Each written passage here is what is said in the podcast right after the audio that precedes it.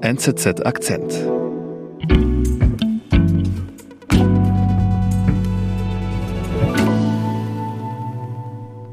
Unser Nahostkorrespondent Daniel Böhm ist jetzt quasi hier virtuell bei mir hier im Studio. Daniel, wo erreiche ich dich denn gerade? Ja, ich bin jetzt in Israel in Tel Aviv und ich bin da seit ein paar Tagen, seit ähm, Sonntag genau.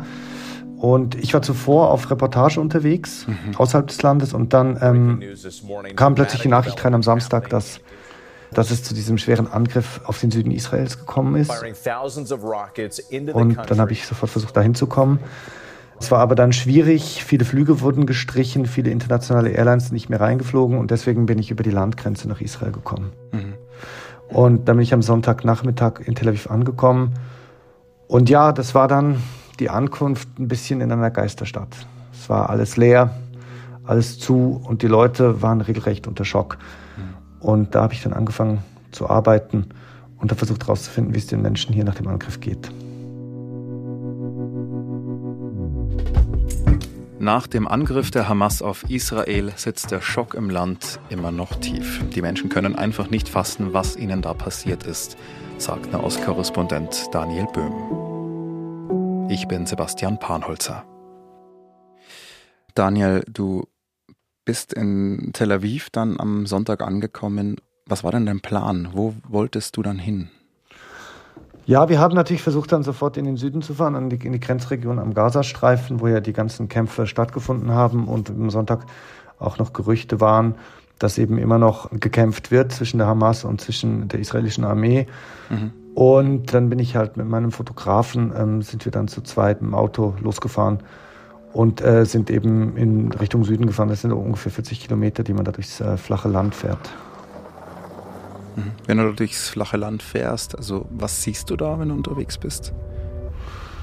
Ja, auf die erste Sicht ist vor allem halt aufgefallen, wie leer das ist und dass halt ganz viele Militärtransporte und so in den Süden unterwegs sind. Also man sieht halt ähm, Panzer, die auf großen Tiefladern gefahren wurden, ganz viele Truppentransporte und so. Also man, man merkt halt, was da wieder, wieder aufgebaut wird. Und ja, wir mhm. sind dann als erstes nach Sderot gefahren. Das ist, äh, das ist so ein bisschen die Stadt, die wichtigste Stadt in der Region dort, die eben auch hart angegriffen wurde. Mhm. Wie wurde die Stadt angegriffen? Ja, als wir reingefahren sind, hat man halt die Polizeistation gesehen oder das, was noch übrig geblieben ist. Da haben sich äh, Hamas-Leute drin verschanzt und die israelischen Sicherheitskräfte haben lange gebraucht, um die, ähm, die wieder rauszukriegen. Ähm, und das ist einfach nur noch ein, ein rauchender Trümmerhaufen, den man da gesehen hat. Und dann haben wir mit den Nachbarn gesprochen und ähm, da hat gegenüber hat so ein, ein, Taxifahrer, ein älterer gewohnt in einem Haus, der eben die ganze Zeit im Bunker verbracht hat, der einmal dann zwischendurch kurz raus war und halt äh, gesehen hat, wie da gekämpft wurde, wie eben ähm, eben äh, Hamas-Angreifer mit Maschinengewehren und Maschinenpistolen auf alles gefeuert haben. Und ähm, ja, den haben wir dort getroffen und haben uns mit ihm unterhalten, um ein bisschen zu verstehen, auch wie die Leute das erlebt haben. Mhm. Und was hat er dir erzählt?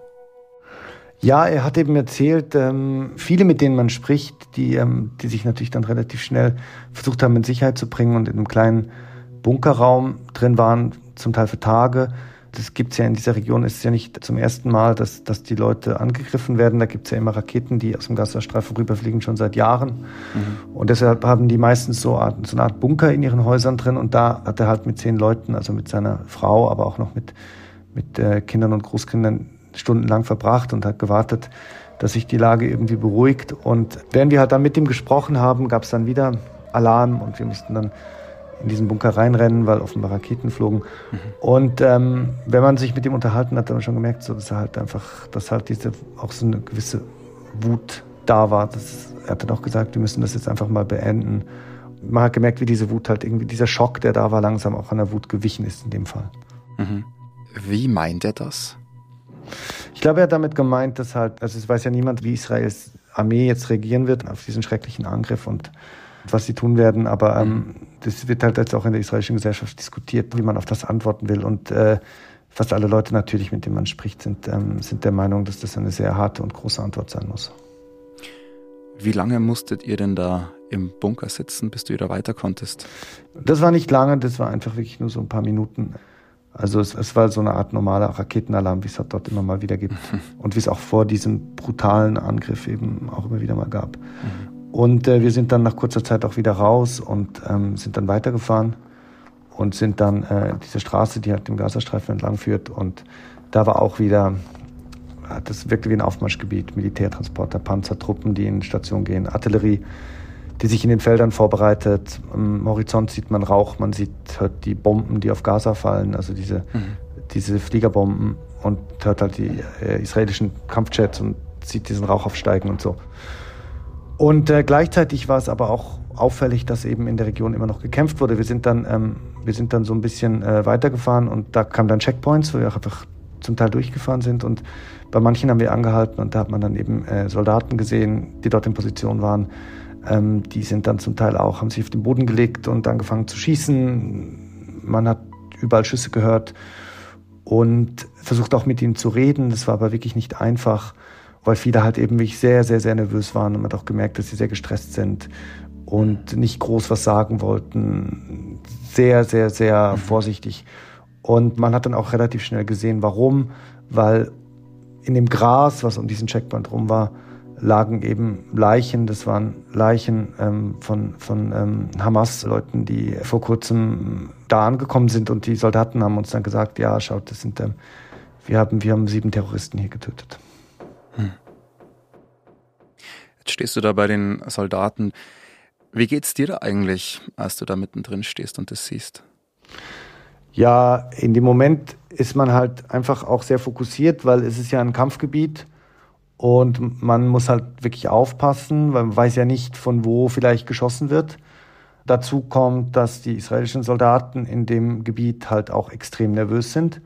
Das heißt, es besteht auch die Gefahr von sogenannten Friendly Fire, also dass man auch von denen unter Beschuss genommen werden könnte. Das gab es ja auch ein paar Mal scheinbar. Mhm. Das ist alles sehr unübersichtlich und sehr nervös. Also man muss da wirklich aufpassen und deswegen ähm, ist man halt extrem einfach nur darauf fokussiert, dass einem nichts passiert und so Gedanken darüber, was das bedeutet und so, das macht man sich dann vielleicht später. Mhm. Wenn du sagst, du bist auf der, der Straße am, am Gazastreifen unterwegs, sag mal, wie weit ist die Straße eigentlich von der Grenze entfernt?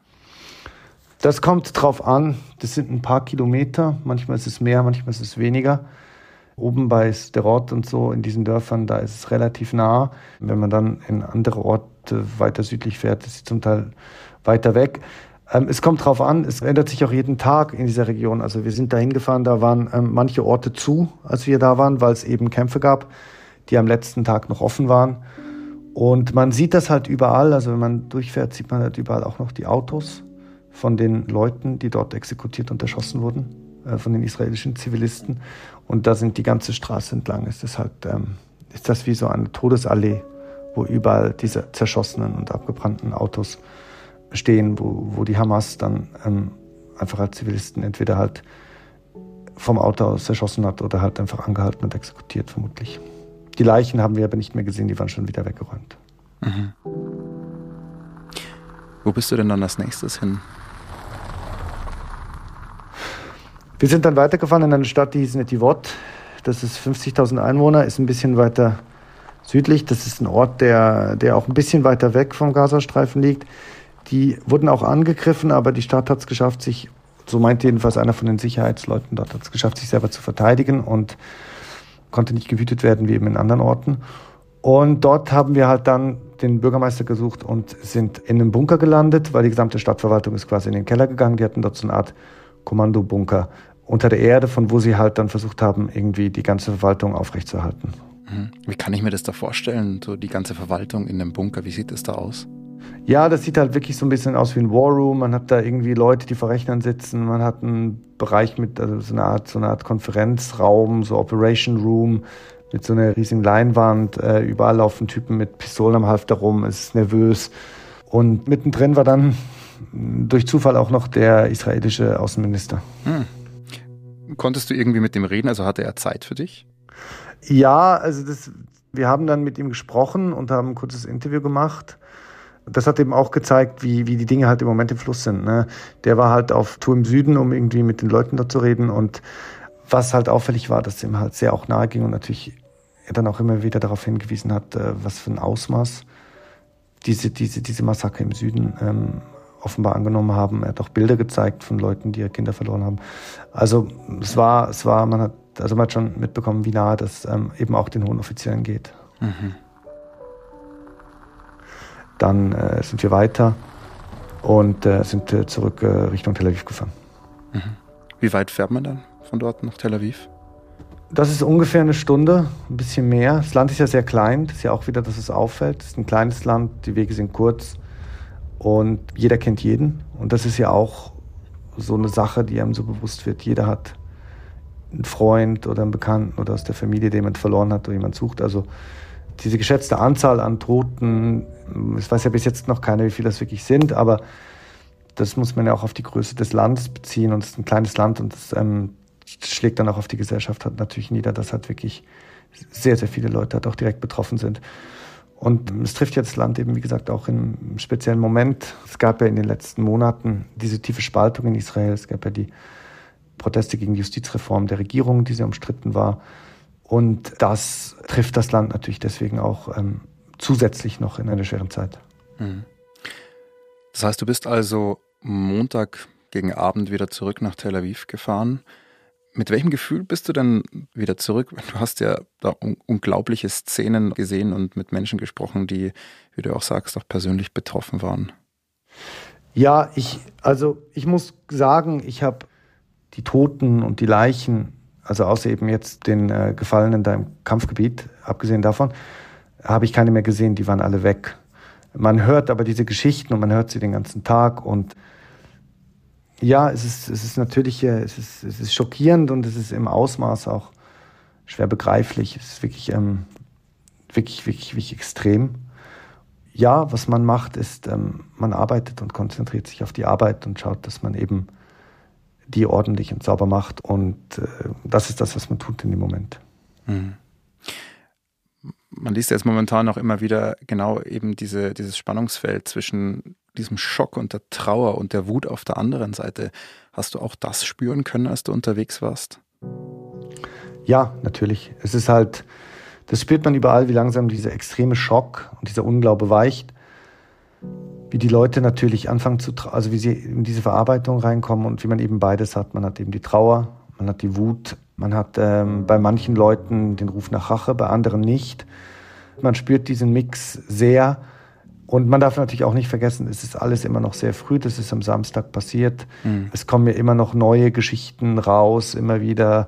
Oder es gibt immer wieder Neuigkeiten und neue Details, was scheinbar passiert ist und was passiert ist dort. Und entsprechend äh, ist, ist, es sehr, sehr früh jetzt äh, zu sagen, und ich glaube, die meisten Leute hier sind der gleichen Meinung, wie mit ihnen redet, dann sind sie immer noch in diesem Unglauben und Schock. Und langsam war ich das jetzt so. Hm. Jetzt bist du ja seit Sonntag in Tel Aviv. Jetzt, während wir aufzeichnen, ist es Mittwoch am späten Vormittag. Und wie hat sich denn Tel Aviv, jetzt bist du ja ein paar Tage da, hat sich da irgendwie die Stimmung verändert? Hast du was, du hast gesagt, am Sonntag war es wie leergefegt alles. Äh, wie ist es denn jetzt, wenn du dort unterwegs bist? Ja, jetzt ist es ein bisschen anders. Leben kommt ein bisschen zurück und vor allem halt ähm, sind die Leute halt sehr aktiv. Das ist halt vielleicht auch eine Art, wie sie damit umgehen. Also man sieht überall Freiwillige, überall Leute, die halt Soldaten oder Familien im Süden äh, mit Essen und äh, dem Lebensnotwendigen versorgen. Es gibt überall Freiwilligenteams, die Leute rausholen. Ich glaube, das ist für viele Leute eben auch jetzt so eine Art, wie man damit umgeht. Also abgesehen davon, dass es natürlich ganz viel Bedarf gibt, ist es aber auch für viele Leute, glaube ich, eine Art, wie sie mit dem Schock umgehen, dass sie eben etwas tun. Und ähm, das ist halt so etwas, was mir ganz groß aufgefallen ist. Mhm. Und dazu kommt halt auch, ich glaube, und das trägt dazu bei, dass ähm, über dieser also jenseits von der, von der menschlichen Dimension ist halt dieser Angriff vom, vom Samstag ist natürlich für Israel ein extrem äh, existenzieller Moment. Also es gab das halt noch nie in der Geschichte. Ähm, viele Israelis vergleichen das mit dem Yom Kippur-Krieg. In 1973, als Israels Armee ähm, überrascht wurde von syrischen und ägyptischen Truppen. Aber selbst das, sagen die meisten, ist kein Vergleich, weil das war eine normale militärische Konfrontation zwischen zwei Armeen. Hier war es ein, Angriff zu einem großen Teil auf, auf, auf Zivilisten. Und das ist für viele Leute, es ist ein großer Schock. Und ähm, ich glaube, viele sagen eben auch, dass das Land danach nicht wieder das gleiche sein wird.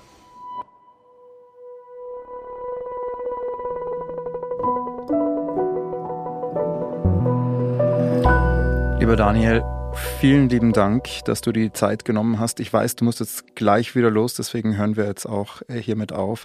Danke dir, Daniel. Danke dir. Das war unser Akzent. Produzentin dieser Folge ist Alice Grosjean. Ich bin Sebastian Panholzer. Bis bald.